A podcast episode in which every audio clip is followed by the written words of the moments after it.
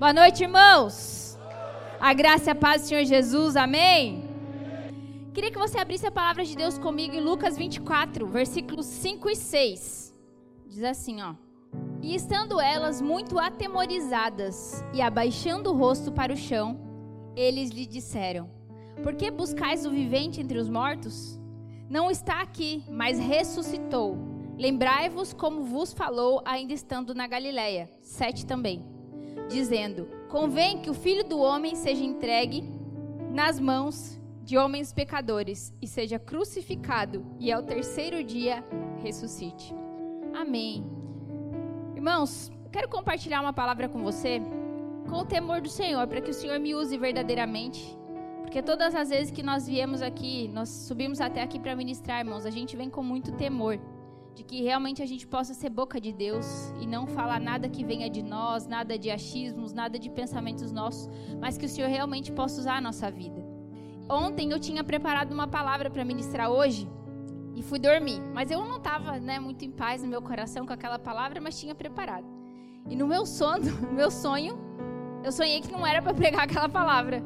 Acordei cedo de manhã, irmão, saí correndo preparar outra coisa para ministrar o coração de vocês e eu espero que realmente o Espírito Santo possa falar com a gente nessa noite. Amém? Aqui está falando nessa passagem, irmãos, algo muito conhecido de vocês. Hoje é domingo de Páscoa.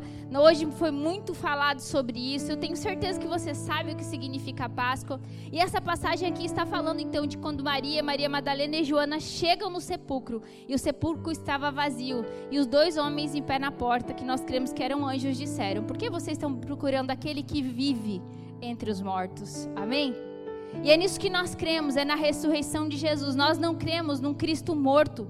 Nós não cremos num Cristo que ainda está pendurado numa cruz como morto. Nós cremos num Cristo que vive e que habita hoje através do Espírito Santo dentro de mim e dentro de você. E é por causa disso, irmãos, que nós celebramos. A compreensão total da Páscoa, do entendimento do que ela significa, irmãos, pode de fato mudar as nossas vidas.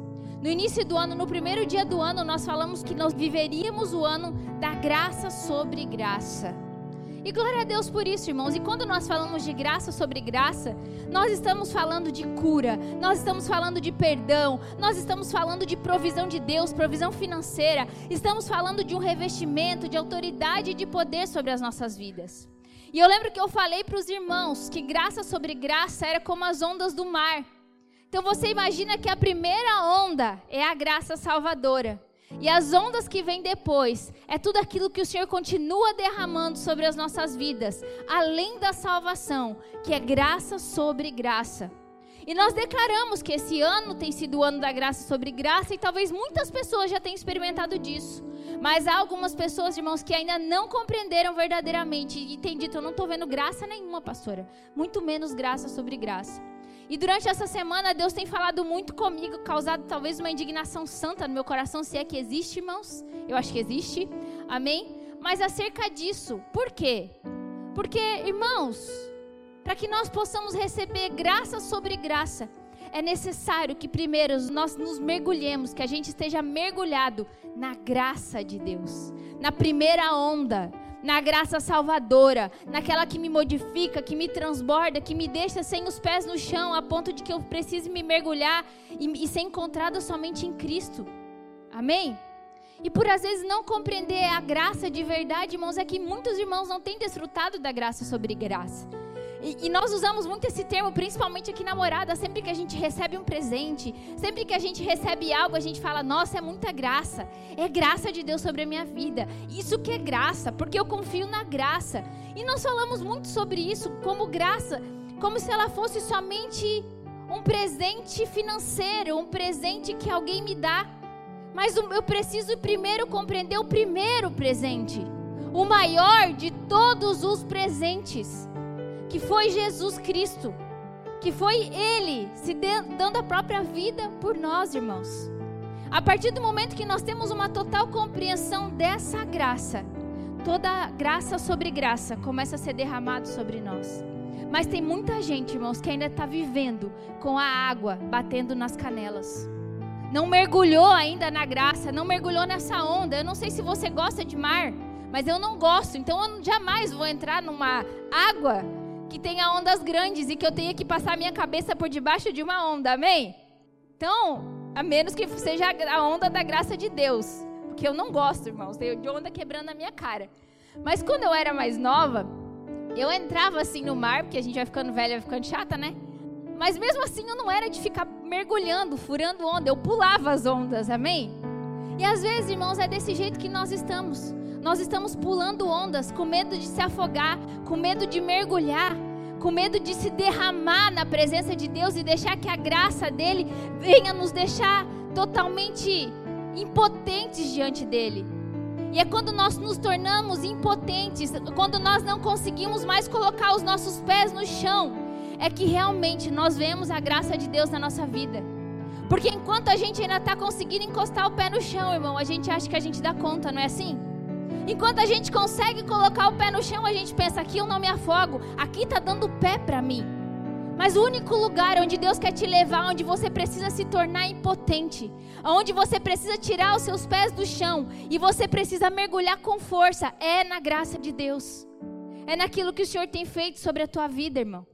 Você precisa confiar na obra de Jesus, naquilo que Cristo fez na cruz do Calvário por você. Você precisa ter o um entendimento correto daquilo que Jesus fez e da graça de Deus sobre a sua vida. A graça de Deus não é só porque um irmão te deu um presente, porque o irmão te deu uma oferta, isso também é graça, porque você não merece. Assim como eu também não mereço. Mas a graça salvadora, a graça redentora foi o que Jesus fez por mim e por você no dia da Páscoa. Irmãos, esse dia que nós estamos hoje não se chama Páscoa porque é a ressurreição de Jesus, amém? Jesus morreu e ressuscitou nos dias da Páscoa. E a Páscoa judaica, irmãos, você já deve ter ouvido falar, está lá em Êxodo 12. Deus deu uma ordem ao povo para que eles começassem a festejar a Páscoa. E o que, que era essa festa da Páscoa? Essa festa da Páscoa representava essa passagem, esse dia, esse, quando a última praga foi derramada sobre o Egito. E a última praga foi a morte dos primogênitos, uma história que provavelmente você já conhece. E a palavra de Deus diz que Deus deu uma ordem ao povo de Israel e disse o seguinte para eles: Hoje, a morte, eu vou passar sobre todas as casas e vou matar todos os primogênitos. Essa foi a última praga. Mas vocês, povo de Israel, hebreus, vocês vão matar um cordeiro, vocês vão assar um cordeiro sem mácula, um cordeiro sem defeito.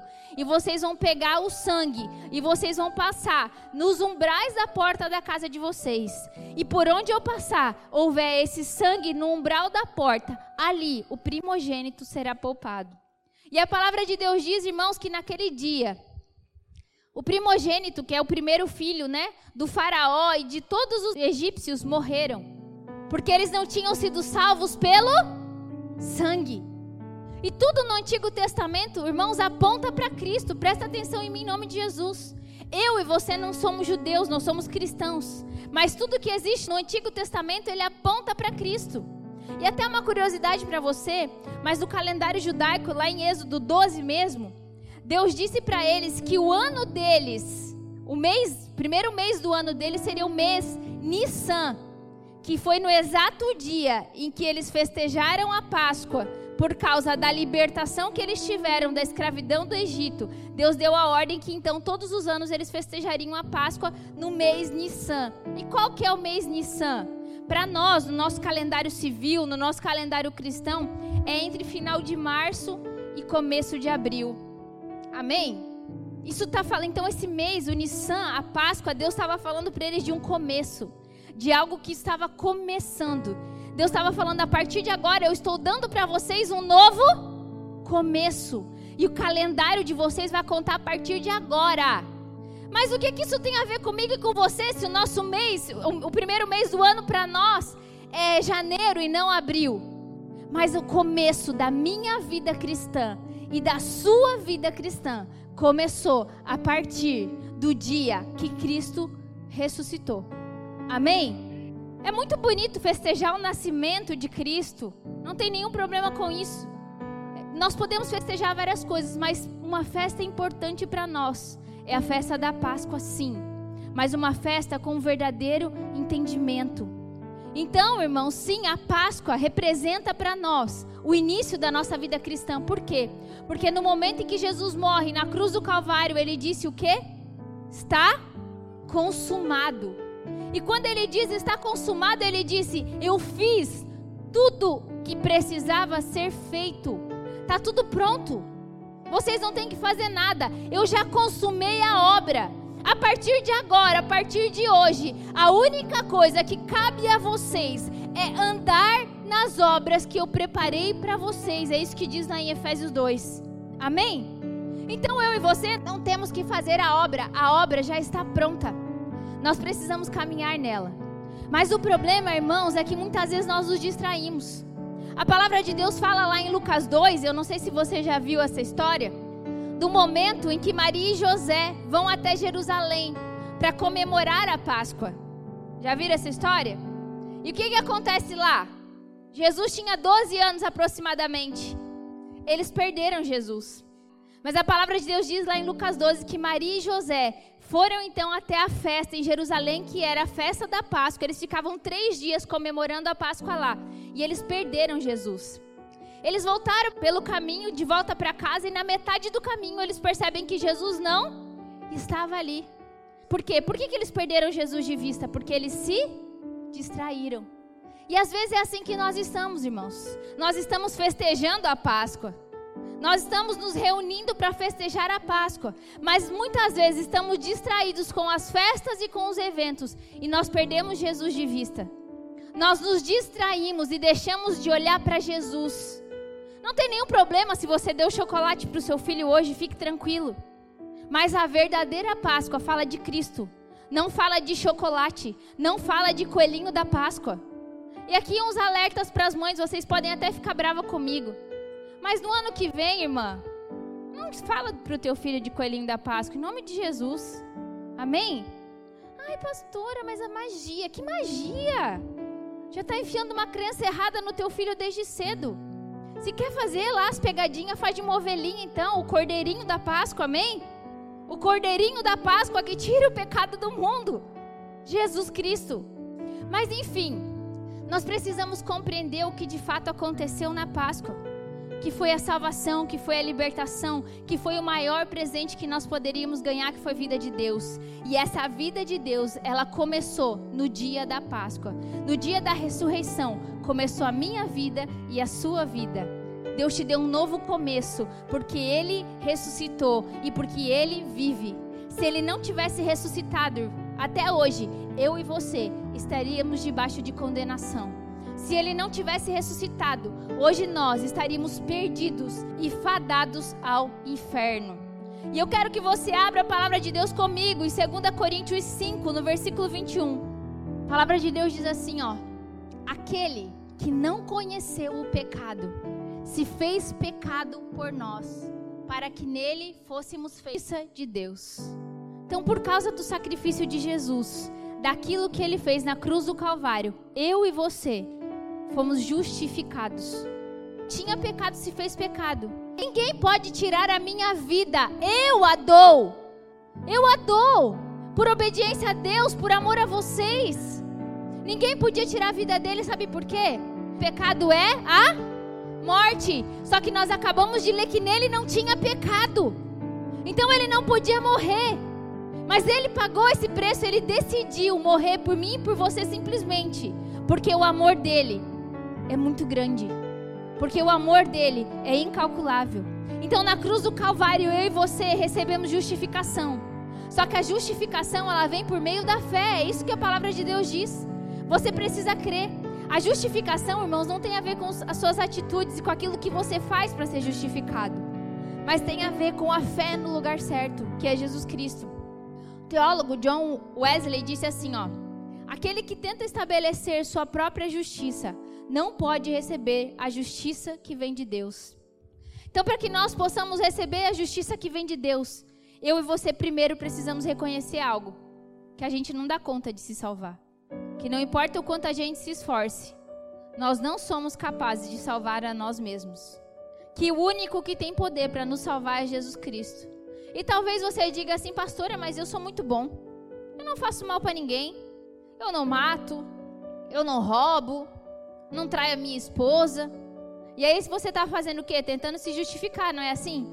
Só que quando nós fazemos isso, nós tentamos nos justificar por aquilo que nós fazemos. Nós nunca vamos enxergar a justiça de Deus. Nós só conseguimos enxergar a justiça de Deus na nossa vida quando nós reconhecemos, irmãos, que somos pecadores e que precisamos de um Salvador. Que precisamos de alguém que pague pelos nossos pecados. Porque nós não damos conta. E o que, que significa justificação? Pensa comigo. Quem aqui tem carteira de motorista? Quem aqui já levou multa de trânsito? Estão passando no radar acima da velocidade, né, irmão? Digamos que você tenha recebido diversas multas de trânsito porque você infringiu a lei. E aí alguém chega e fala para você assim: "Olha, eu vou pagar as tuas multas. Todas as multas que você tem no seu nome eu vou pagar." E alguém vai lá e paga essas multas. Você não tem mais essa dívida, amém? Só que quando olha lá no seu relatório de multa, se alguém for procurar o documento do carro, aparece o registro de multa lá, não aparece? Todas as multas que você tomou tá tudo registrada, não tá? Sabe que é justificação, irmão? É quando Jesus, além de pagar a sua multa, ele limpa daquele relatório todas as multas. E quando alguém olha, não vê multa nenhuma, não vê infração nenhuma. E talvez tem gente pensando, não, mas não pode ser desse jeito. Então quer dizer que a pessoa vai fazer coisa errada a vida inteira. Aí ela aceita Jesus como Senhor e aí esquece o que passou? Pois é. Você acha ruim? Deus querer derramar amor sobre alguém? Sabe por que às vezes nós achamos estranho isso, irmão? Porque nós ainda queremos viver debaixo de uma justiça que é nossa.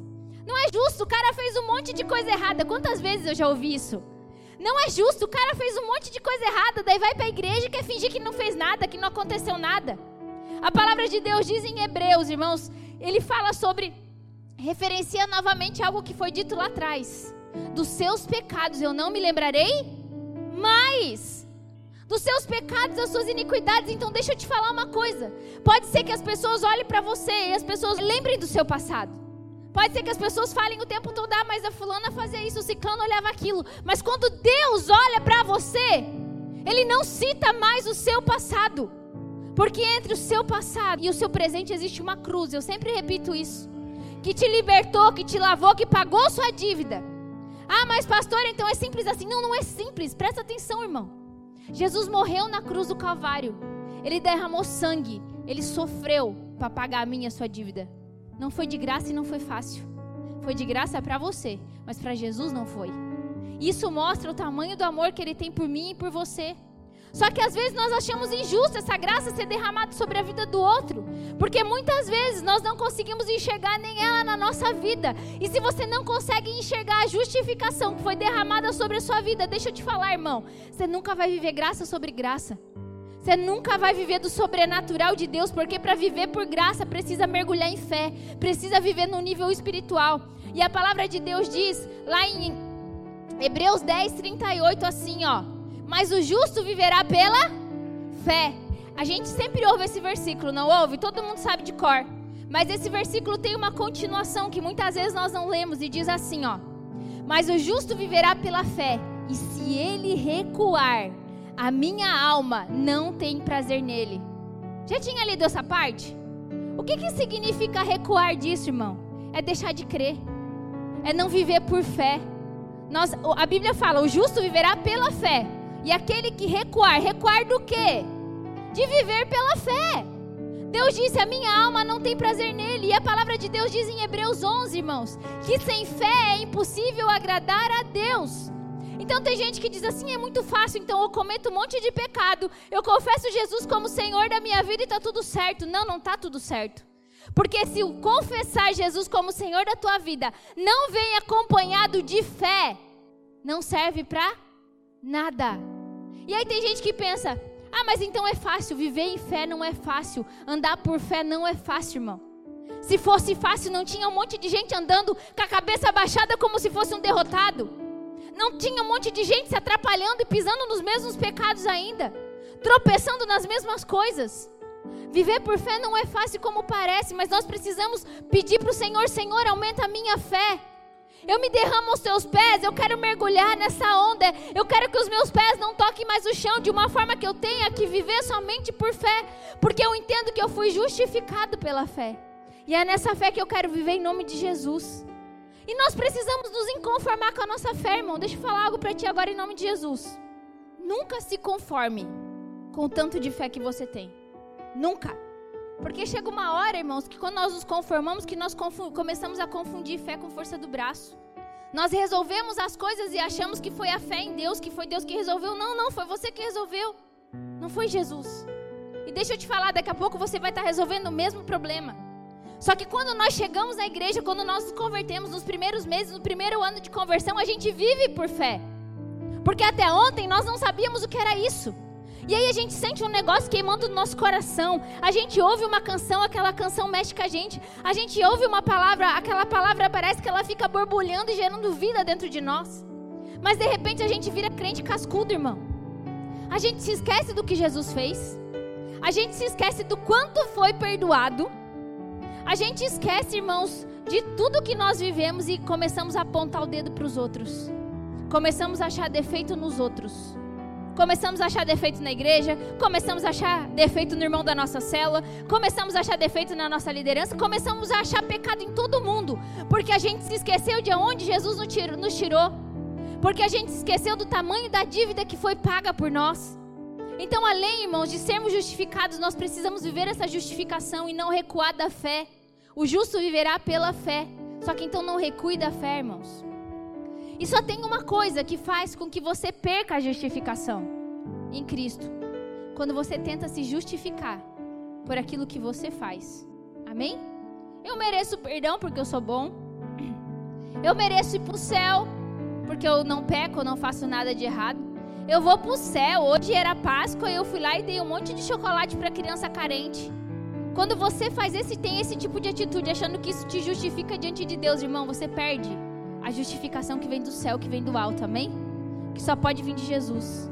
Uma outra coisa que foi feita sobre a nossa vida na cruz do Calvário, irmãos. Jesus nos resgatou de toda a maldição. E eu quero que você abra a palavra de Deus comigo em Gálatas 3, no versículo 13. Gálatas 3, versículo 13. Diz assim, ó: Cristo nos resgatou da maldição da lei, fazendo-se maldição por nós, porque está escrito: Maldito todo aquele que for pendurado no madeiro. Amém? Presta atenção em mim, irmão. Não foi coincidência que Jesus morreu numa cruz de madeira. Amém? Por quê, pastora? A lei dizia lá em Levítico que a pior morte que tinha era uma morte de cruz e maldito seria aquele que fosse pendurado no madeiro. E propositalmente, Jesus morreu no madeiro, numa cruz, para remover sobre a mim e sobre a sua vida toda maldição. Na cruz, irmãos, houve uma substituição. Ele tomou o meu e o seu lugar. E por causa disso, irmãos, hoje nós não podemos mais crer que há maldição sobre a nossa vida. Como assim, pastor? Irmãos, presta atenção em mim agora em nome de Jesus, porque tem gente que já está anos aqui na igreja e de vez em quando se bate com isso. Amém? Se você crê verdadeiramente numa graça que te resgatou, que te justificou e que te salvou, e se você está em Cristo, não há maldição sobre a sua vida. Ele se fez maldito para que sobre a nossa vida não houvesse maldição. Se você for lá para Deuteronômio 28, a palavra de Deus falava sobre toda a maldição que cairia sobre a vida daquele que não conseguisse cumprir todos os mandamentos e falava das bênçãos que seriam derramadas sobre a vida daquele que conseguisse cumprir todos os mandamentos. Amém? Todos os mandamentos, irmão. Que não são 10, eram 613. Aí pergunto para você, se a gente não consegue nem dirigir sem levar uma multa de trânsito. Amém? Você acha mesmo que a gente ia conseguir cumprir 613 mandamentos? Conseguiria, irmão? Quem aqui dava conta, levanta a mão. E aí o que, que ia acontecer se você não consegue cumprir nenhum mandamento? Maldição sobre a tua vida. Maldição, maldição e maldição. Só que deixa eu falar que tem irmão hoje que vive, diz que vive na graça, mas ainda tem medo de maldição. Acontece uma coisa errada, é maldição. Porque lançar, deixa eu te falar uma coisa, hoje você não está mais debaixo de maldição. Mas pastora, é a minha mãe lançou maldição sobre a minha vida. Não interessa, interessa o que Deus diz a teu respeito. E a palavra de Deus diz em Deuteronômio 28 que tu vai ser abençoado na cidade, que tu vai ser abençoado no campo. Então a bênção não tem a ver com o lugar, tem a ver com aquilo que está dentro de você. Bendito serás no campo, bendito serás na cidade. O que Deus estava querendo dizer? Não interessa aonde você vai, a bênção não está no lugar. A bênção está em você, sobre a tua vida. E aonde você for, você vai levar a bênção contigo. Porque hoje a graça de Deus tirou, removeu toda a maldição sobre a tua vida. Então não ande mais debaixo de maldição. Tira essa mentalidade de condenação e de maldição da tua vida em nome de Jesus. Pare de andar com medo de maldição, irmão. Não tem mais maldição, mas pastor, existe sim, eu conheço sim. Em quem que a maldição pode atingir? Eu posso na igreja sofrer maldição, pastora? Posso. Quando? Coloca para mim aqui Gálatas 5:4. Diz assim, ó: Separados estáis de Cristo, vós que vos justificardes pela lei, da graça tendes. Quando que eu decaio da graça então, irmão? Quando eu peco? É isso que diz aqui? Quando que eu decaio da graça? Quando eu me justifico pela lei. Quando eu me justifico por aquilo que eu faço, eu decaio da graça. E quando eu decaio da graça, sim, eu estou suscetível à maldição. Amém? Então, se você não vive na graça, se você não crê que a sua justificação veio por Cristo, se você acha que a sua justificação tem a ver com aquilo que você faz, você está suscetível à maldição? Sim. E por isso que eu estou pregando sobre isso, porque hoje, irmão, você precisa mudar sua mente. Você precisa crer na graça verdadeira. Você precisa crer no que a graça fez de fato na sua vida. Amém? E parar de viver debaixo de condenação e debaixo de medo. A palavra de Deus diz então que hoje você é abençoado e aonde você for, a bênção vai contigo, irmão. Nenhuma palavra de maldição vai encontrar a tua casa, nem a tua família, nem o teu casamento e nem os teus filhos. É nisso que você precisa acreditar. Não creia em maldição que as pessoas rogam. Ah, mas jogaram maldição para mim, lançaram maldição sobre a minha casa, não interessa.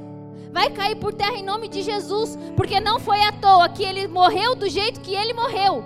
Ele morreu numa cruz de madeira para que, que não tenha mais maldição sobre a sua vida. Amém? Pior morte, irmão. Hebreus 10, abre comigo, 16 ao 23. Diz assim, ó. Esta é a aliança que farei com eles depois daqueles dias, diz o Senhor. Porei as minhas leis em seu coração e as escreverei em seus entendimentos, acrescenta. E jamais me lembrarei dos seus pecados, das suas iniquidades. Lembra que eu falei de todas as multas de trânsito apagadas? Ora, onde há remissão desses, não há mais sacrifício pelo pecado, oblação, oferta, a mesma coisa. Tendo, pois, irmãos, ousadia para entrar no santuário pelo sangue de Jesus pelo novo e vivo caminho que ele nos consagrou pelo véu, isso é, pela sua carne. E tendo um grande sacerdote sobre a casa de Deus, cheguemos-nos com verdadeiro coração e inteira certeza de fé, tendo os corações purificados da má consciência e o corpo lavado com água limpa. Até aqui tá bom. A palavra de Deus diz ali, nós lemos, irmãos, que hoje nós temos um novo e vivo caminho. Amém? Que nos leva a Deus. E diz também que nós podemos entrar com ousadia no santuário. O que, que isso significa, pastora? Eu sei que muitos de vocês já ouviram, mas tem gente aqui que nunca ouviu, então eu sempre vou repetir. Porque se você já ouviu, daqui um dia você vai poder ensinar, amém? A palavra de Deus fala, irmãos, que existia antes de Cristo o templo, né, onde é, ficava a presença de Deus e a presença de Deus ela ficava numa arca, a arca da aliança. E dentro do templo existia o átrio, o Santíssimo e o Santo dos Santos. E a presença de Deus, a arca da aliança, ficava no lugar, irmãos, onde somente o sumo sacerdote podia entrar.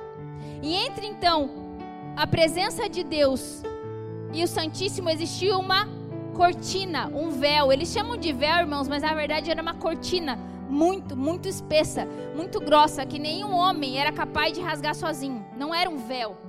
Mas eles chamavam de véu, então. Era uma cortina muito grande que separava a presença de Deus das demais pessoas. E só quem podia passar desse véu para chegar até a presença de Deus era o sumo sacerdote. Só que ele não podia estar em pecado para entrar nesse lugar. Então, para você ter uma noção, ele entrava com uma corda amarrada aqui na sua cintura com sinos. Porque se aquele sino tivesse parado de fazer barulho, os outros que estavam do lado de fora entenderam que aquele sumo sacerdote havia sido rejeitado lá dentro e havia morrido. E eles iriam usar corda para tirar para fora, porque eles não iam poder nem entrar para tirar o cara de lá. Amém? Então quem é que tinha coragem de passar esse véu? Fala para mim. Você teria coragem, irmão? Olhando para sua vida assim, você ia passar o véu? Por que, que você não ia passar? Medo de morrer. Não é verdade? Só que o versículo que nós acabamos de ler diz que hoje nós podemos entrar com ousadia ao santuário pelo um novo e vivo caminho. Amém? Que nos leva à presença de Deus, que permite que hoje eu e você possamos orar diretamente ao Senhor. Naquela época não tinha como orar diretamente, as orações eram entregues pelo sacerdote, sumo sacerdote. Mas hoje, por causa de Jesus Cristo, que é o único caminho, nós temos livre acesso a Deus. A palavra de Deus diz lá em Gênesis também, 3:2, só uma curiosidade para você, que depois que Adão e Eva foram expulsos do jardim, Deus colocou no caminho que dava acesso ao jardim dois anjos com espadas inflamadas, para que Adão e Eva não conseguissem chegar novamente à árvore da vida. E eu e você sabemos que a árvore da vida citada lá em Gênesis, irmãos, é uma tipologia de Cristo, amém? Quem ia ter coragem de passar pelos anjos com a espada inflamada? Ninguém. Ninguém teria coragem de passar por aquele caminho, porque aquele caminho era um caminho de morte. Mas a palavra de Deus diz que hoje eu e você podemos entrar no santuário por um, um novo e vivo caminho e nos achegar ousadamente à presença de Deus, irmãos. Tudo isso aconteceu porque Cristo morreu e ressuscitou. Amém? Por mim e por você. Tudo isso aconteceu por causa daquilo que nós celebramos hoje na Páscoa. Então nós precisamos ter total compreensão daquilo que nós falamos, daquilo que nós vivemos, daquilo que nós estamos fazendo. A palavra de Deus diz também, irmãos, que ele venceu a morte. Hoje o sepulcro está vazio, mas o trono está ocupado. Porque Jesus tirou toda a fortaleza, toda a força que havia na morte. E hoje a morte não tem mais domínio sobre a minha e sobre a sua vida. Porque da mesma forma que ele ressuscitou, aquele que crê nele, ainda que morra, viverá. Então a morte não tem mais poder sobre a tua vida também por causa daquilo que Jesus fez na cruz. E a última coisa que eu quero citar para você nessa noite, que Jesus fez na minha e na sua vida, irmão. Ele restaurou a nossa imagem. Ele restaurou o nosso propósito. E ele restaurou o nosso valor. Amém? Abre comigo lá em Gênesis 1, 26. Eu tenho falado muito sobre isso. Porque é algo que Deus tem queimado no meu coração. Façamos o homem a nossa imagem e a nossa semelhança. E domine ele, conforme a nossa imagem e semelhança. E domine sobre os peixes do mar, e sobre as aves do céu, e sobre o gado, e sobre toda a terra, e sobre todo o réptil que se move sobre a terra. Quando Deus criou o homem, ele disse o que então? Vamos fazer o homem a nossa imagem e semelhança. E por que façamos? Porque era Pai, Filho e Espírito Santo. Amém? Façamos o homem a nossa imagem e semelhança. E domine o homem sobre tudo que tem na terra. Então Deus faz o homem, sua imagem e semelhança, e dá ao homem o domínio do quê? De tudo. Então qual que era o propósito original do Senhor, irmão? Que nós exercêssemos domínio, governo, liderança sobre as coisas da terra. O problema é que a gente deu esse poder nas mãos de Satanás. Em que momento? No momento que nós deixamos a incredulidade entrar no nosso coração. Porque Gênesis 1, 26 diz: façamos o homem a nossa imagem e semelhança. Então o homem era a imagem e semelhança de Deus. Aí vem a serpente para Eva e fala o quê? Come. Come dessa árvore, porque se tu comer, tu vai ser semelhante ao Altíssimo. Mas ela já era. Amém? Ela já era semelhante. Ela já tinha a imagem de Deus. E aí a serpente, que é o diabo, nós sabemos, planta uma mentira no coração dela e diz: come. Come que tu vai ser igual. Porque o diabo, irmãos, desde o começo de tudo, ele está sempre plantando mentira no teu coração, para que você deixe de acreditar que você é a imagem e semelhança de Deus. E por causa do pecado, porque o homem comeu daquela árvore, por causa da incredulidade, a palavra de Deus diz então que o homem perdeu a imagem de Deus. E uma vez que ele perdeu a imagem, ele não poderia mais exercer domínio sobre a terra. E aí veio Jesus Cristo e restaurou a nossa imagem. A palavra de Deus diz, irmãos, que nós voltamos a ser imagem dele. Amém? Só que ainda hoje, Satanás continua plantando mentira no teu coração. De que você não é igual. De que você não é imagem. Porque a partir do momento que você conseguir acreditar que você é imagem e semelhança de Deus, você vai cumprir o seu propósito. Amém? Você vai tirar o domínio das mãos de Satanás sobre tudo que está ao redor da tua vida e vai trazer o domínio de volta para você, porque Cristo habita em você. A palavra de Deus diz lá em Colossenses 3:10: Vós vestistes do novo, que se renova para o conhecimento, segundo a imagem daquele que o criou. Então, quando nós nos vestimos do novo, quando nós cremos em Jesus Cristo, quando nós vivemos por fé, quando nós cremos que Ele é o Salvador da nossa vida, Ele nos devolve a imagem de Filho de Deus. E aí, irmão, aonde você anda, o que, que as pessoas veem? A imagem de um Filho de Deus. Olha lá, lá vai o Filho de Deus. Alguém já chegou e falou para você: olha, você está diferente? Tem alguma coisa diferente em você? Quando você abre a sua boca, irmão, sai a autoridade que vem de Deus, porque você é a imagem dele. E quando nós cremos verdadeiramente que nós somos a imagem de Deus, irmãos, nós conseguimos cumprir o propósito que tem para a nossa vida. E a graça de Deus, irmãos, não é só um cobertor para os nossos pecados. A graça de Deus não é algo que só limpou as multas que tinham lá no nosso relatório. A graça de Deus é uma força habilitadora, é uma força capacitadora, é uma força restauradora, é uma força transformadora.